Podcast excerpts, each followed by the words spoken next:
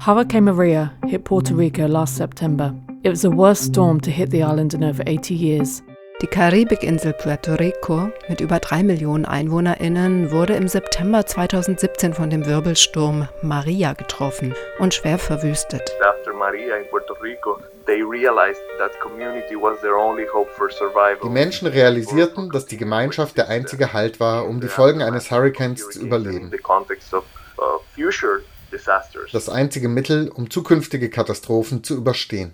Welche Bedeutung und welches Potenzial hat Commoning für die Katastrophenhilfe und für die notwendige Vorsorge gegen künftige Katastrophen? Genau darum geht es heute in unserer sechsten Episode des Podcasts Commoning fair und gerecht. Ich bin Martina, schön, dass ihr zuhört.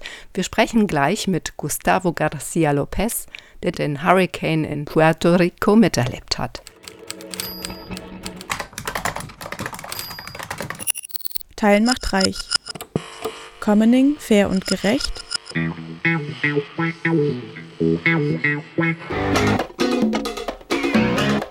Ein Podcast des Südnordfunks.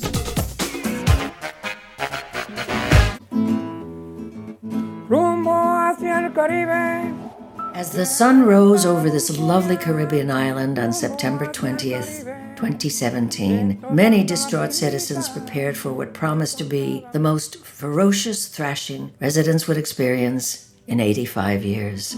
Hurricane Maria hit Puerto Rico last September. It was the worst storm to hit the island in over 80 years. It's very sad. Puerto Rico is destroyed. Maria lingered for nearly eight hours, leaving the island in utter darkness and a death toll that still remains a matter of dispute.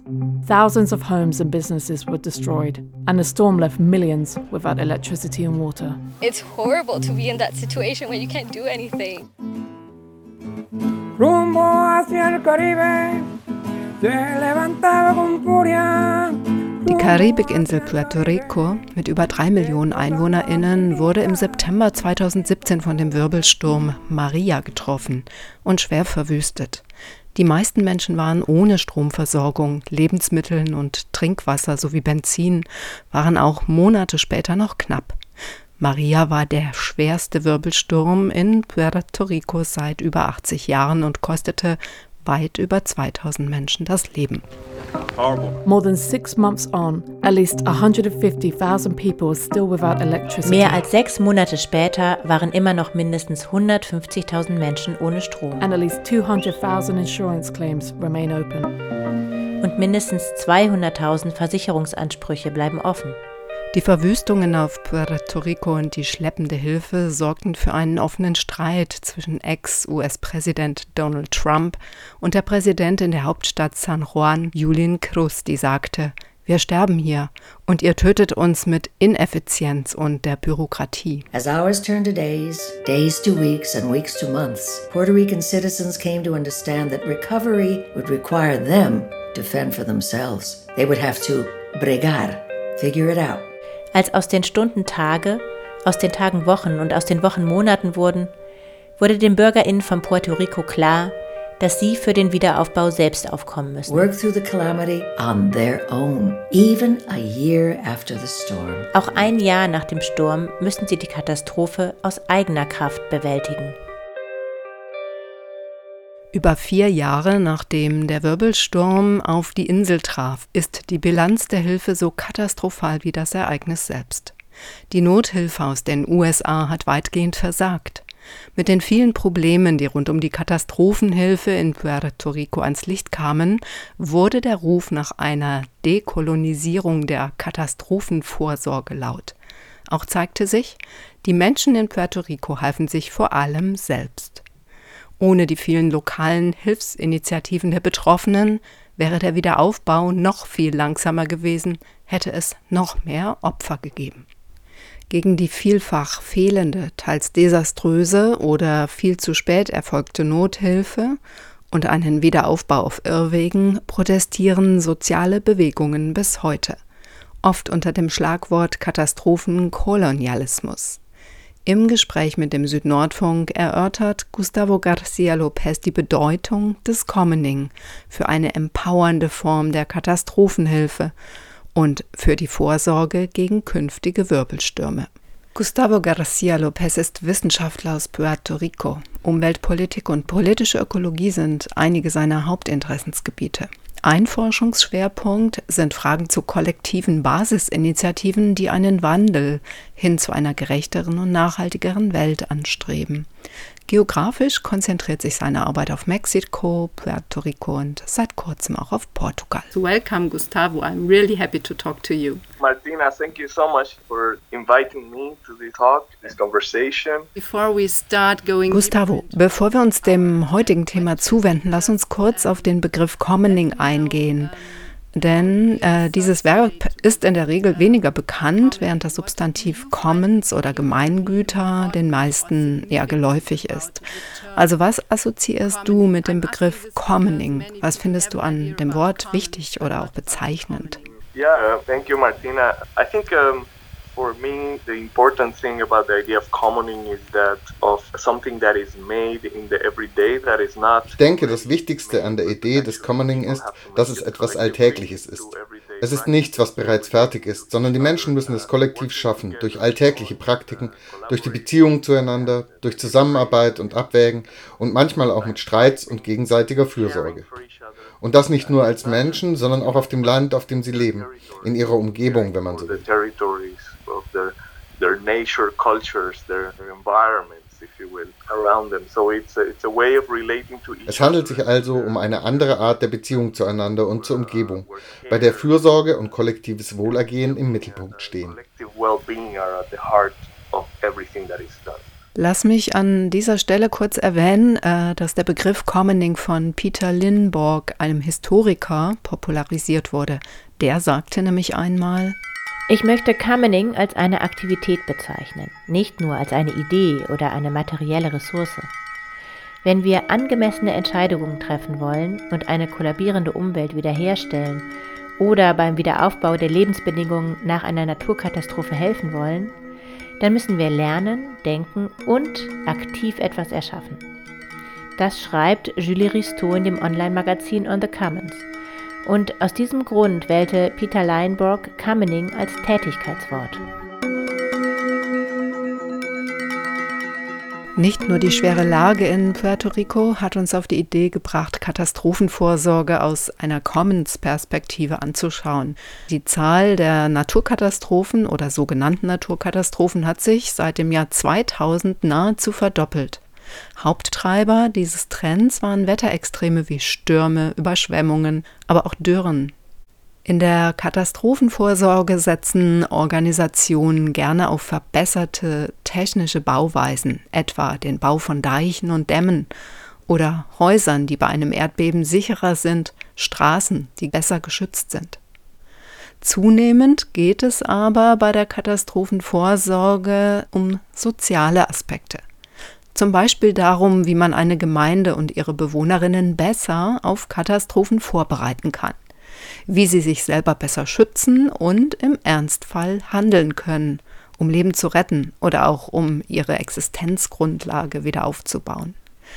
Deshalb sprechen wir heute über die Bedeutung und die potenzielle Rolle des Commoning im Zusammenhang mit Nothilfe und Katastrophenbewusstsein. Unser heutiger Gast ist Gustavo Garcia Lopez.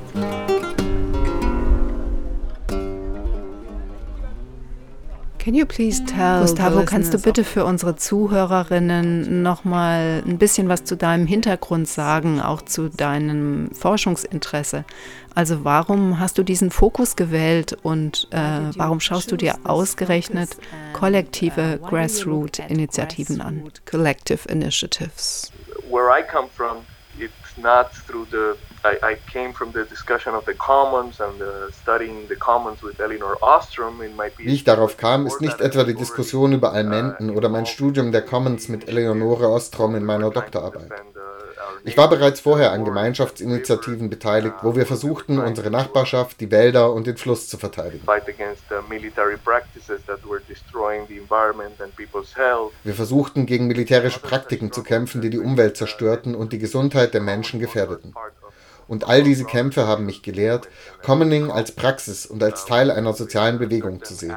als Teil von Kämpfen gegen bestimmte Akteure und Kräfte, die versuchen, sich die Natur und die Menschen aus Profitgründen anzueignen und zu zerstören. Also Sagen wir mal so. Commoning richtet sich auch gegen die Profitmaximierung als Hauptziel unserer kapitalistischen Gesellschaft. Gustavo, welche persönlichen Erfahrungen oder welches Ereignis hat dich motiviert, die Themen Commoning und Katastrophenvorsorge zusammenzudenken? Activity between those different fields. Für mich war es der Hurricane Maria im September 2017 und die Verwüstung, die wir in Puerto Rico damals erlitten. Weil ich das miterlebte, wurde mir die zerstörerische Kraft bewusst, die ein Extremereignis wie der Hurricane im Kontext einer bereits langwährenden Krise wie der in Puerto Rico auslösen kann.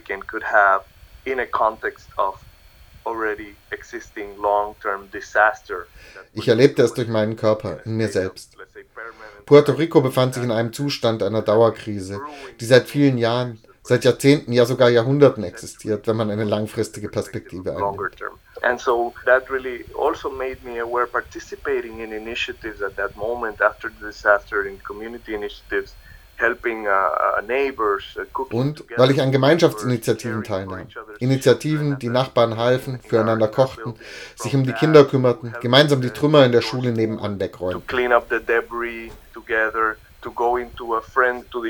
Auch in der Universität schafften wir gemeinsam die Trümmer weg. Es gab eine Initiative, die kochte, um Menschen, die nichts zu essen hatten, mit Mahlzeiten zu versorgen. Und ich habe andere Initiativen kennengelernt, die Lebensmittel oder Energie bereitstellten, Stromanschlüsse, Radios. Initiativen, die wirklich von der Basis ausgingen, die mir die Verbindung zwischen Commoning und Katastrophen im Kontext von Puerto Rico vor Augen führten. Uh, initiatives that were really from the grassroots that really made me connect, let's say, the, the, the dots between commoning uh, and disasters so in the context of, of Puerto Rico. Die Vorhersage der möglichen Folgen von Katastrophen kann ja helfen, genauer zu bestimmen, ähm, was es eigentlich braucht vor dem Eintreten einer Katastrophe. Also um die Auswirkungen sozusagen zu minimieren. Was kann Commoning als Prozess des Teilens von Wissen und von Schaffen von Vorsorge und Prävention hier leisten? Also gerade auch, um diese Folgen zu vermeiden further disaster in the aftermath? Yeah, that's a very important question. Um, I, I would start by saying uh, this, this phrase now that uh, Ike Helfrich and David Bollier and other commoning scholars have emphasized that there is no commons without community. Ich würde mal so anfangen, wie auch Silke Helfrich oder David Bollier als Commoners gesagt haben. Es gibt kein Gemeingut ohne Gemeinschaft. Christine Nieves, eine Vertreterin des Konzepts der gegenseitigen Hilfe, das nach dem Hurricane Maria in Puerto Rico in Mariana Macau entstanden ist, sagte, sie habe erkannt, dass die Gemeinschaft ihre einzige Hoffnung für das Überleben und die weitere Existenz nach dem Hurricane war.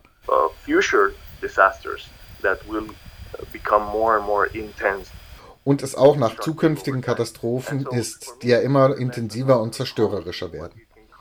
Das war für mich die Lehre. Ein kollektives Projekt zum Wohl der Gemeinschaft zu schaffen und sich zugleich auf diese Art von Katastrophen vorzubereiten. Auch indem man diese kollektiven Prozesse nutzt, um alternative Lebensgrundlagen zu schaffen. In Mariana organisierten Leute die Zubereitung von Mahlzeiten.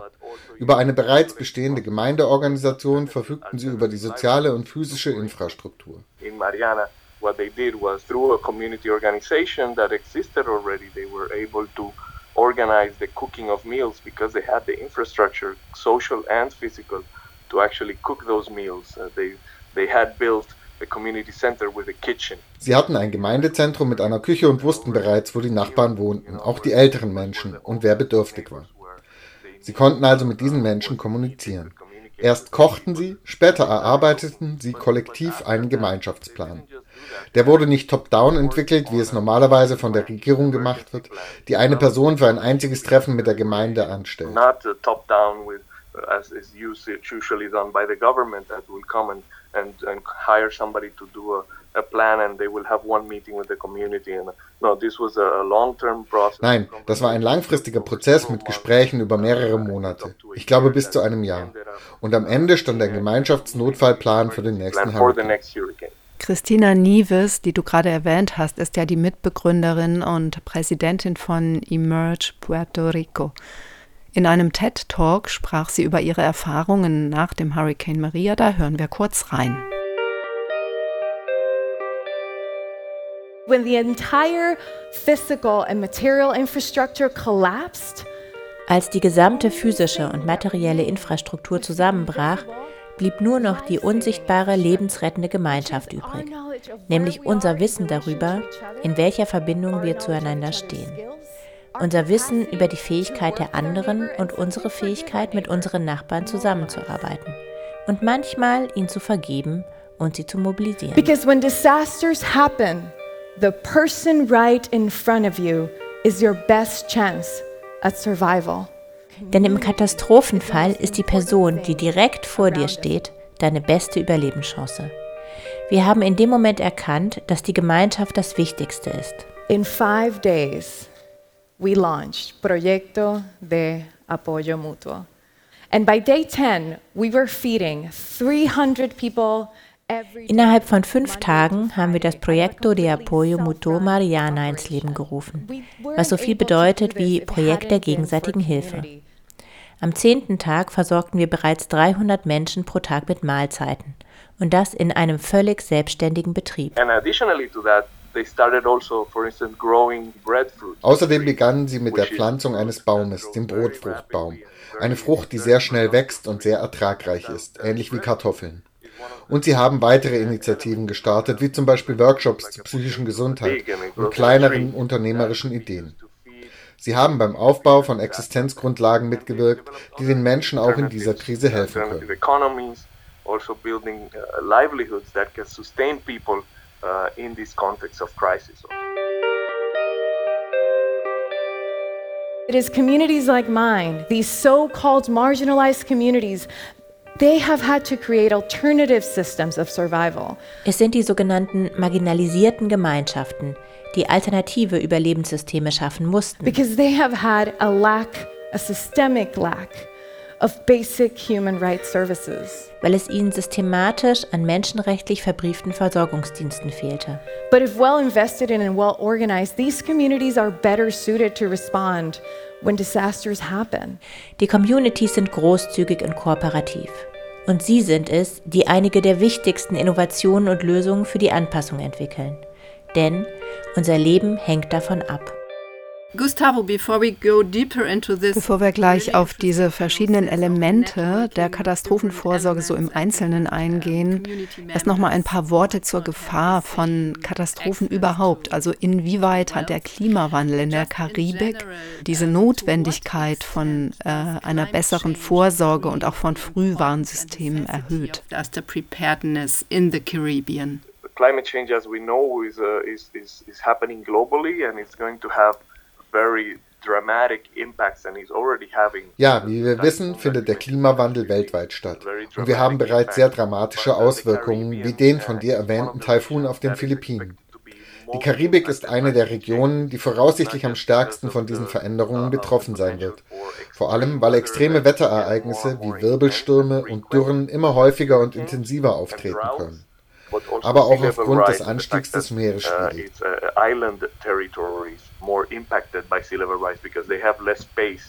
Einige Inseln in der Karibik und im Pazifik werden buchstäblich versinken oder es wird erwartet, dass sie verschwinden werden.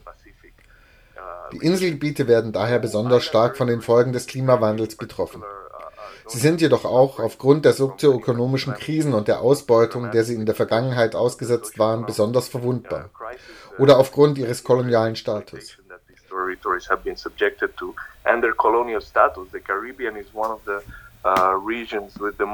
Viele Gebiete in der Karibik sind immer noch nicht souverän. Wir haben niederländische Kolonien, wir haben Kolonien Frankreichs und Kolonien der Vereinigten Staaten wie Puerto Rico. Dann Länder wie Haiti, quasi koloniale, unabhängige Nationen, aber von Militärs besetzt. All diese Umstände machen die Region sehr anfällig für die Folgen des Klimawandels und daher wird es immer relevanter, oder sagen wir dringender, Vorsorge gegen Katastrophen zu treffen und Risiken zu reduzieren.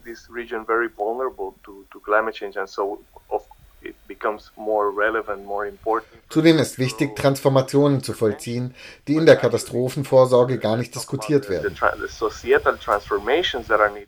Meistens liegt der Fokus darauf, wie man die Katastrophe durch infrastrukturelle Eingriffe in den Griff bekommt. Aber wir sollten über die gesellschaftlichen Transformationen sprechen, die notwendig sind, um die Risiken der Klimakrise wirklich zu senken über einen gerechten sozioökologischen Wandel, um die vorherrschende extraktive Wirtschaft zu verändern, die Menschen verwundbar macht. Es gibt also diese größeren übergeordneten Themen, die in den Diskussionen über Katastrophenvorsorge oft übersehen werden, die aber auch wichtig sind.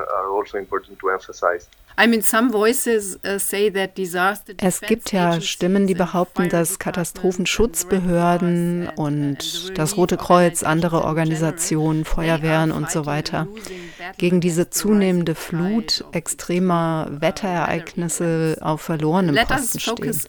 Warum könnten staatliche Akteure und auch etablierte Systeme der Katastrophenvorsorge und des Zivilschutzes versagen? Also was sind hier die, die Schwachstellen, die du ausmachen kannst. What do you think? Well, I think uh, there are several things that, where they fall short. Uh, first, uh, what what you were mentioning and, and I was mentioning also before that ich denke, es gibt mehrere Punkte, an denen sie versagen. Erstens, was du vorhin erwähntest.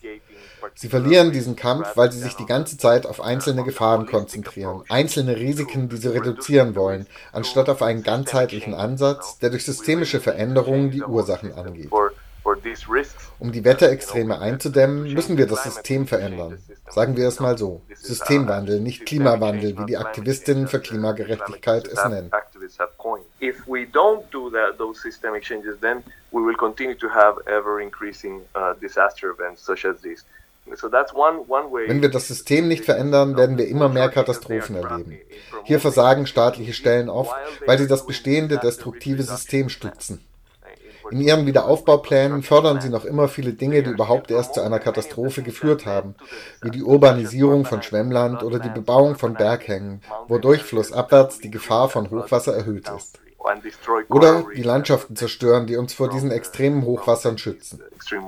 Viele Akteure betrachten Katastrophen schließlich auch als Gelegenheit, um Profit zu machen. Das ist meiner Meinung nach die größte Herausforderung für staatliche Stellen, große NGO und große Stiftungen looking at disasters as opportunities for profit also. Die Journalistin Naomi Klein hat den Begriff Katastrophenkapitalismus geprägt. Sie hat gezeigt, äh, wie nach der schrecklichen Verwüstung in Puerto Rico durch den Hurricane Maria die USA mit verstärkter Privatisierung reagiert haben und teils sogar mit der Verweigerung von Hilfe, sich aber gleichzeitig als die großen Helferinnen darstellten, medial vor allen Dingen. Aktivistinnen aus der Karibik begannen damals den Begriff des Katastrophenkolonialismus zu verwenden. Was genau soll dieser Begriff jetzt sagen? Yeah, well, as you mentioned, the, Naomi Klein coined that term disaster capitalism. Der von Naomi Klein geprägte Begriff Katastrophenkapitalismus unterstreicht, dass Katastrophen Anlässe sind, eine Menge Geld zu verdienen oder Gesetze zu verabschieden, die nicht populär sind und die während des Schockzustands umgesetzt werden. Wenn Menschen bemüht sind, ihr Leben zu retten oder ihre Häuser wieder aufzubauen. In Puerto Rico wurden nach Maria per Gesetz tausende Schulen geschlossen und das Energiesystem privatisiert. Es geht nicht nur um Ereignisse wie Tropenstürme oder Erdbeben, auf die Naomi Klein schaut. Das gilt auch für andere Ereignisse wie militärische Besetzungen, etwa im Irak oder einem Staatsstreich wie in Chile. Uh, uh, Naomi Klein does look at uh, Katrina, Puerto Rico, other contexts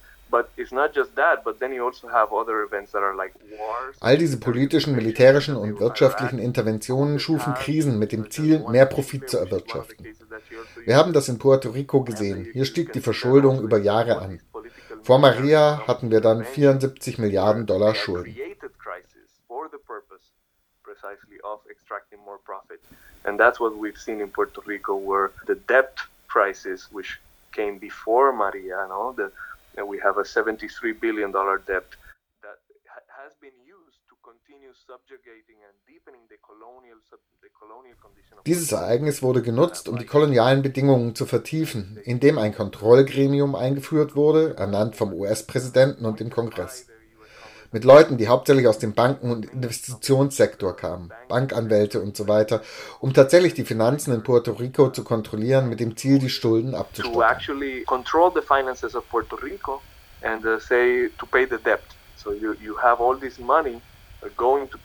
Das ganze Geld, auch Hilfsgelder, werden also zur Begleichung dieser riesigen Schulden verwendet. Kreditschulden, von denen wir wissen, dass sie durch sehr hohe Zinsen aufgelaufen sind, infolge nicht kontrollierter Investitionsvereinbarungen.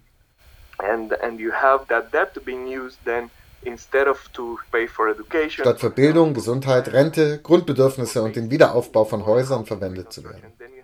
Jetzt wird Geld aufgewertet, um diese Schulden zu bezahlen, damit die Investoren reich werden.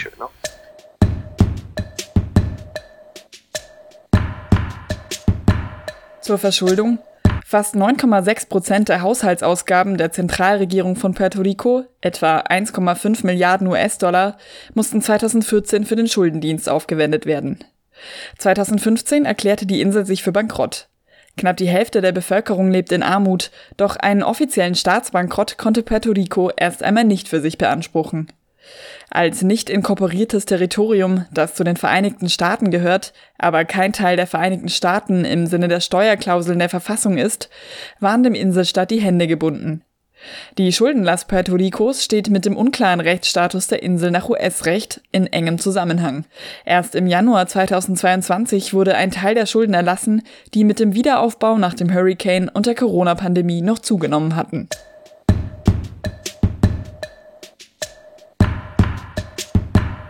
Weiter geht es jetzt mit dem zweiten Teil des Podcasts über Commoning und Katastrophenkolonialismus. Bevor unser Gesprächspartner Gustavo Garcia Lopez hier wieder zu Wort kommt, noch ein paar Infos zum rechtlichen Status von Costa Rica. Seit der Ankunft von Christoph Kolumbus auf Puerto Rico 1493 kolonisierte Spanien die Insel. Mit dem Ende des Spanisch-Amerikanischen Krieges 1898 wurde Puerto Rico an die Vereinigten Staaten abgetreten. Vor 1898 besaßen die EinwohnerInnen von Puerto Rico die spanische Staatsbürgerschaft.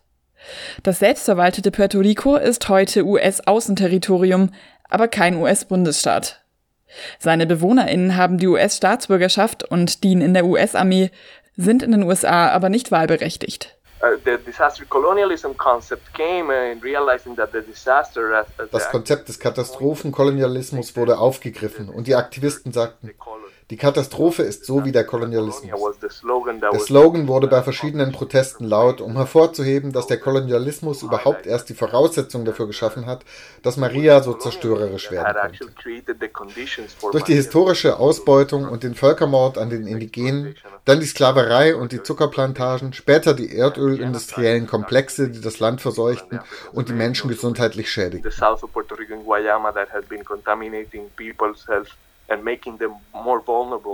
Das Kohlekraftwerk in Guayama an der Südküste von Puerto Rico hat die Menschen anfälliger dafür gemacht, bei einer Katastrophe zu sterben. Aber auch die Schaffung ganzer Energiesysteme, die in erster Linie darauf ausgelegt waren, Geld zu machen und nicht darauf, Energie für die Bedürftigsten bereitzustellen und resilient zu sein. Der Eindruck, den äh, Christina Nieves aus ihrer Gemeinde in Mariama hatte und in dem TED Talk dargestellt hat, geht in die gleiche Richtung. And we know why people died. It was not a natural disaster. It was a political and a man-made one. And therefore it can be solved.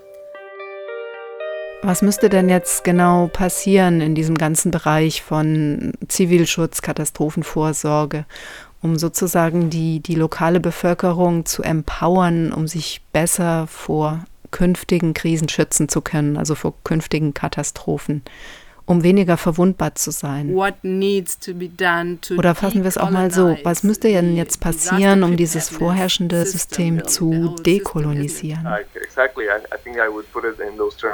Uh, and this is this is a big question. It, it's it's often hard to because uh, at the same time that you are struggling with the with the immediate no response, immediate moment of ja, so würde ich es ausdrücken. Das ist eine echte Herausforderung, wenn man gegen die Folgen der unmittelbaren Katastrophe ankämpft und sich zugleich auf den nächsten Hurricane oder das nächste Erdbeben vorbereitet und mit dem Wiederaufbau beschäftigt ist und dann noch gegen diese destruktiven Infrastrukturen ankämpfen muss. Eine Dekolonisierung braucht beides. lokale gegenseitige Hilfe und den Kampf gegen die systemischen Ursachen. Both that's one way you know and then the climate justice movement was was asking for debt relief. Einige Initiativen forderten nicht nur Schuldenerlass sondern auch den Jones Act abzuschaffen der Puerto Rico dazu zwingt die United States Merchant Marine zu nutzen die aber das teuerste Seehandelsunternehmen weltweit ist und für die teuren Importe sorgt, die ins Land kommen. Alles wird immer teurer und im Zusammenhang mit der Katastrophe wird das immer wichtiger. Der Jones Act regelt den Seehandel in den Gewässern der USA und zwischen US-Häfen. Ausländischen Unternehmern ist es durch das 1920 erlassene Gesetz prinzipiell untersagt, den direkten Transport von Gütern und auch Passagieren zwischen US-Häfen anzubieten. Uh, after Maria in Puerto Rico, there was a, a movement for just recovery that was demanding uh, debt relief. Dann gibt es den Kampf darum, wie das Geld verteilt wird. Oder wenn wir die 74 Milliarden Dollar Schulden anschauen und dann fragen, müssen wir wirklich irgendetwas davon bezahlen? Die USA und Spanien, wie viel schulden die uns eigentlich? Wir haben uns den Betrag angesehen, den Spanien nach der Abschaffung der Sklaverei an die Sklavenhalter gezahlt hat, um sie zu entschädigen.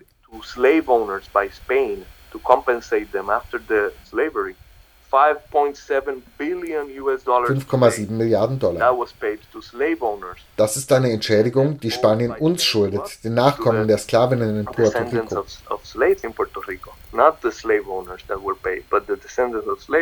Man kann also auch anders rechnen und hochrechnen, was andere uns durch die Geschichte der Ausbeutung inklusive Umweltkosten schulden. Wir werden dazu eine Studie mit der Citizens Front for the Debt Audit and El Puente Latino Climate Action Network durchführen. Sie leiten die Studie, um herauszufinden, wie viel die USA und Spanien uns ökologisch schulden, durch all die Schäden, die in Puerto Rico entstanden sind. They are, they are leading this study to, to determine, you know, how much uh, do they owe us ecologically in the debt from all the ecological damages that have been happening in Puerto Rico.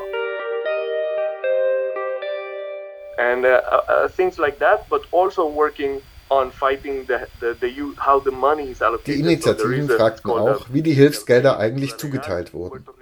Nach Maria gründeten sich in Puerto Rico eine Rechtshilfeorganisation, Ayuda Legal, die sich vor allem für einen gerechteren Wiederaufbau einsetzt und einen Schuldenerlass fordert. Sie schaut, wie das Geld für den Wiederaufbau, das von der Bundesregierung bereitgestellt wird, in Puerto Rico verwendet wird. Denn Budgets, die eigentlich für die Hilfe und den Wiederaufbau der Menschen bestimmt waren, die es am dringendsten brauchten, landeten in den Händen von zwischengeschalteten Unternehmen und NGOs sowie gewinnorientierten Unternehmen, die mit dem Geld Profit machen wollten. Wir kämpfen also dafür, dass dieses Geld tatsächlich den Gemeinden zugutekommt und dass diese Gemeinden nicht im Rahmen der Wiederaufbaupläne vertrieben werden. Oft werden Ausreden vorgebracht, etwa, dass eine Gemeinde gefährdet ist, um sie dann zu vertreiben. Am Ende wird etwas Neues für reichere Leute gebaut. Das ist an vielen Orten die Geschichte des Wiederaufbaus nach Katastrophen. Also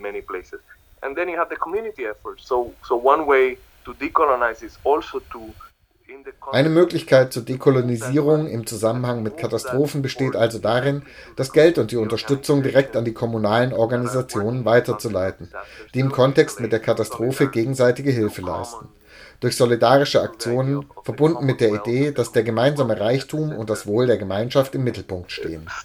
Durch die Stärkung dieses Sektors als alternative Möglichkeit, miteinander in Kontakt zu treten, mit dem Land in Beziehung zu treten und alternative Wege der Katastrophenvorsorge und Bewältigung auf gerechte und nachhaltige Weise zu beschreiten.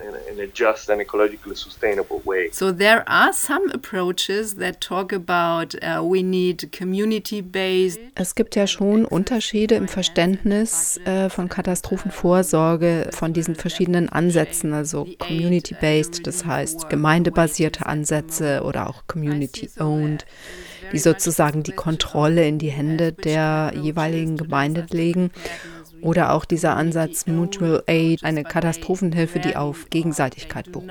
Was sind jeweils spannende Aspekte dieser Ansätze, die im Sinne eines Commoning eine Rolle spielen könnten? That may play a role in the process of commoning in the field of disaster awareness. Uh, es gibt ein Netzwerk, das nennt sich Mutual Aid Disaster Relief. Hilfe in Katastrophen auf der Basis von Gegenseitigkeit. Ein Netzwerk aus Freiwilligen und Aktivistinnen, professionellen Planerinnen und allen möglichen Organisationen, die auf der ganzen Welt tätig sind und die nach Maria nach Puerto Rico kamen, um den Gemeinden unter dem Motto Solidarität statt Wohltätigkeit zu helfen. And also they went to Puerto Rico after Maria with the slogan Solidarity, not charity. Sie bringen nicht unbedingt Geld mit, sondern arbeiten mit den Menschen dort zusammen, um Häuser zu restaurieren, Solaranlagen zu installieren und zu erfahren, was die Gemeinden wirklich wollen und wie Netzwerke diese Gemeinden unterstützen können. Sie kommen also mit einem anderen Ansatz, nicht mit dem der Wohltätigkeit, bei dem schon vorher feststeht, wofür das Geld verwendet werden soll. Das macht den Unterschied aus. Das Konzept der sogenannten gemeindebasierten Katastrophenvorsorge wird eher mit formellen Bemühungen von Behörden, NGOs und staatlichen Akteuren in Verbindung gebracht. Dann ist da die Climate Justice Alliance, eine US-amerikanische Organisation, der auch eine agrarökologische Organisation aus Puerto Rico angehört. Sie kamen als Solidaritätsbrigaden nach Puerto Rico, setzten Bauernhöfe und Häuser instand und installierten Solarpaneele und Wassersysteme. Außerdem haben sie sich sehr dafür eingesetzt, Räume zu schaffen für einen Heilungsprozess, in denen Menschen emotional unterstützt werden und in denen Freude geteilt wird.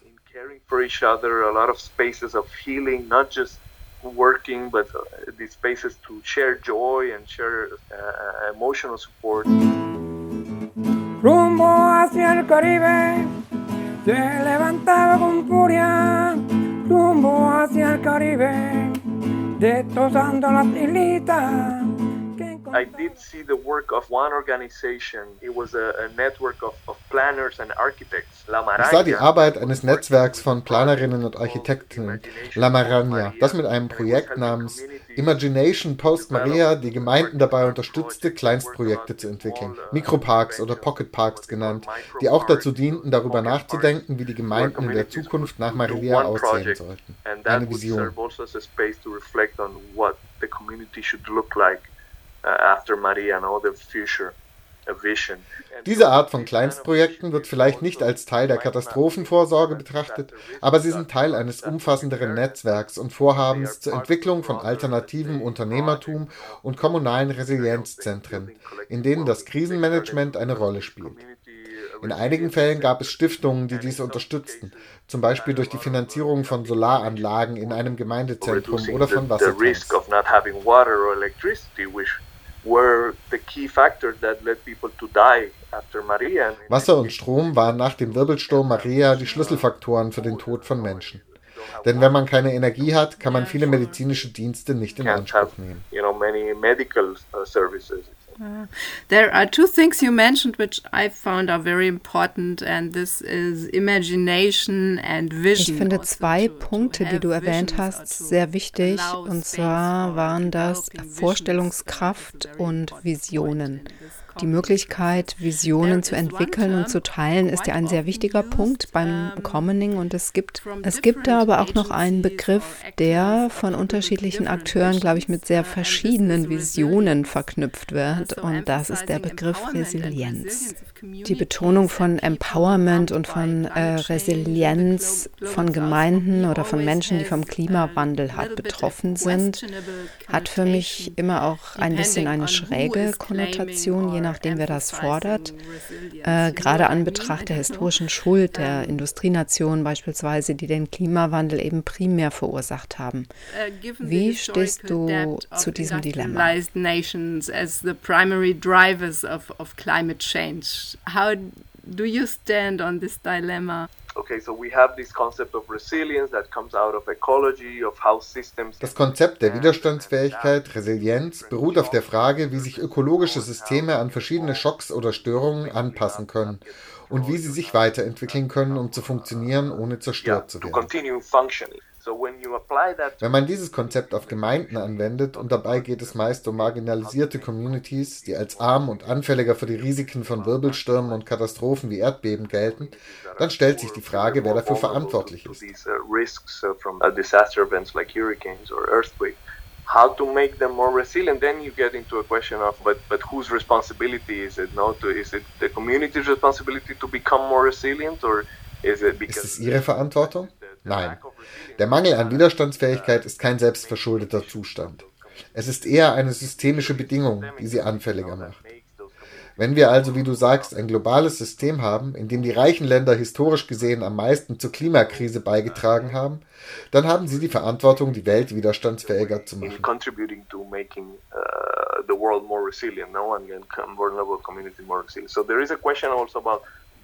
Es stellt sich also die Frage, wer wem etwas schuldet und wie die Finanzströme zu den bedürftigsten Gemeinschaften umgeleitet werden können. Aber diese Frage wurde in den Verhandlungen bei all diesen Weltklimakonferenzen immer wieder umgangen.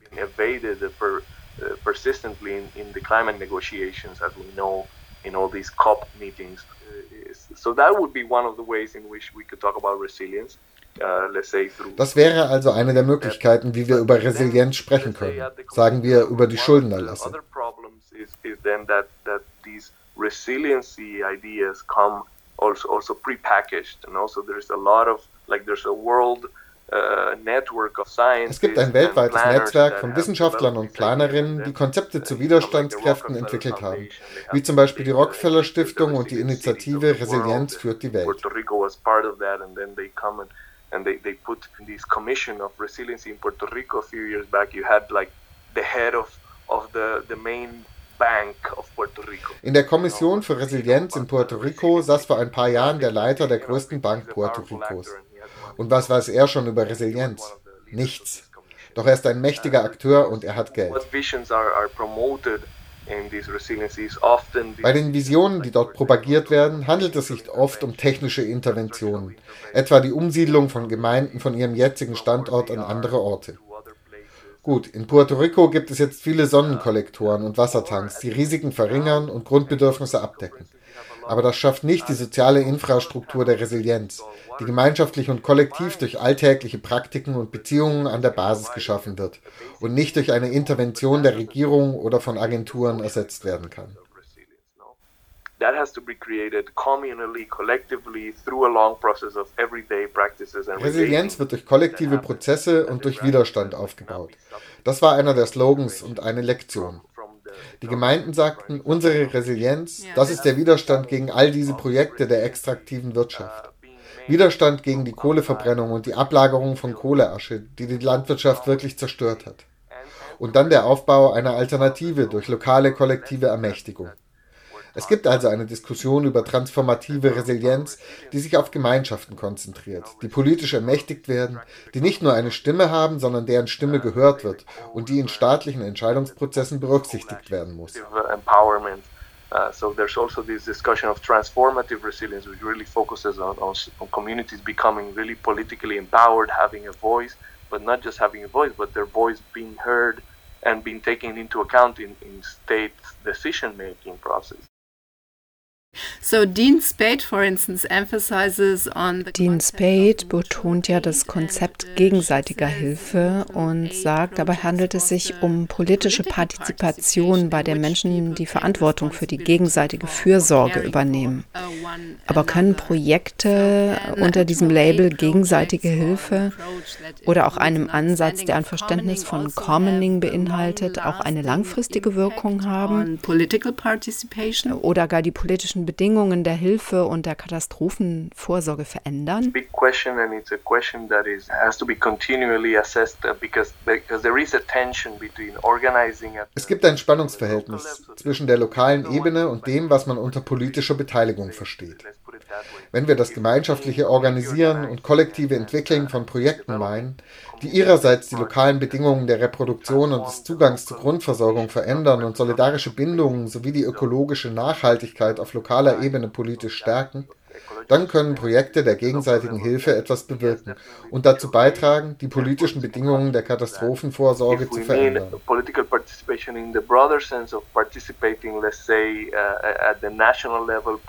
Sprechen wir aber über politische Beteiligung und soziale Mobilisierung auf überregionaler Ebene, welche die Politik dazu bringt, Verantwortung zu übernehmen, dann sehe ich hier ein Spannungsfeld. Das ist im Prozess.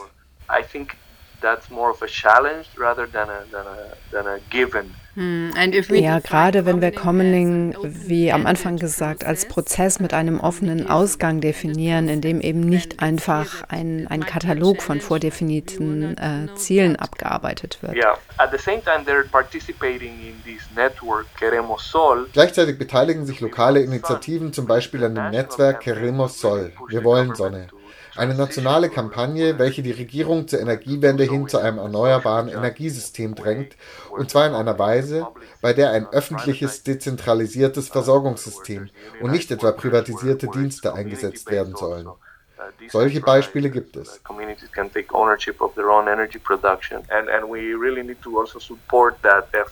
das müssten wir unterstützen. Wir dürfen uns nicht auf die lokale Ebene konzentrieren. Ja. Yes, thank you very much for the yeah. nice talk. And thank you so much. Your questions also motivated me a lot to reflect uh, on things that usually. Danke ebenso. Deine Fragen haben mich sehr angeregt. Ich denke darüber oft nach, aber nicht auf eine so systematische Art. So thank you so much for that.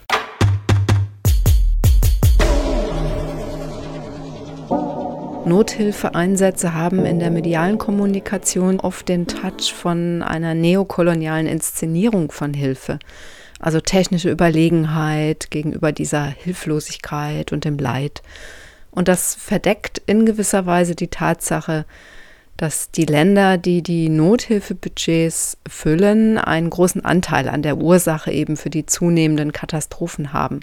Wie das in Costa Rica sich verhält und welche Debatten die Hilfe dort losgetreten hat, damit haben wir uns heute beschäftigt in der sechsten Folge unseres Podcasts Commoning, fair und gerecht. Unseren Podcast findet ihr auf allen gängigen Podcast-Plattformen oder auf unserer Homepage auf www.iz3w.org.